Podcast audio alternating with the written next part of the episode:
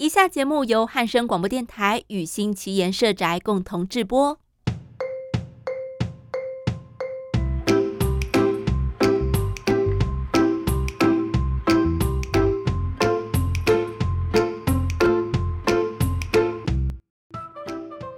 December 10th, two thousand and Today is the first day I do a language exchange with Dave.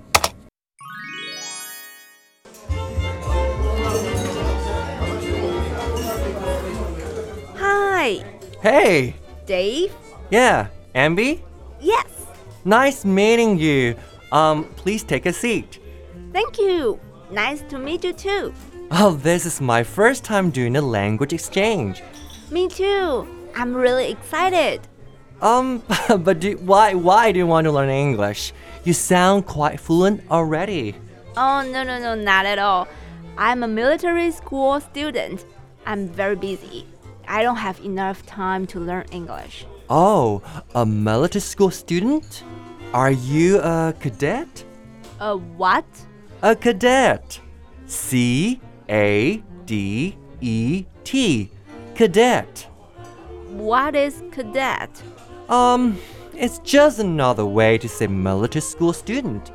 But usually, cadet refers to the students training to become an officer in the future. Oh, well, in that case, I am a cadet. I will become an officer after I graduate. Wonderful! And you know, because I will become an officer, I am learning how to be a leader. A leader? So, you are a cadre now? What is cadre? Oh, a cadre is a small group of people who have been chosen to train the freshmen.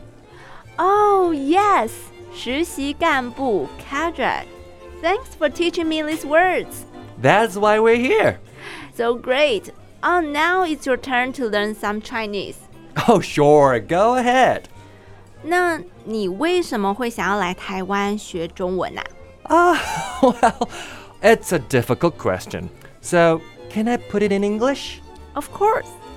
I just don't want to experience lockdowns in China, so I ended up here in Taiwan. Mm, well, you made the right choice. I believe so too.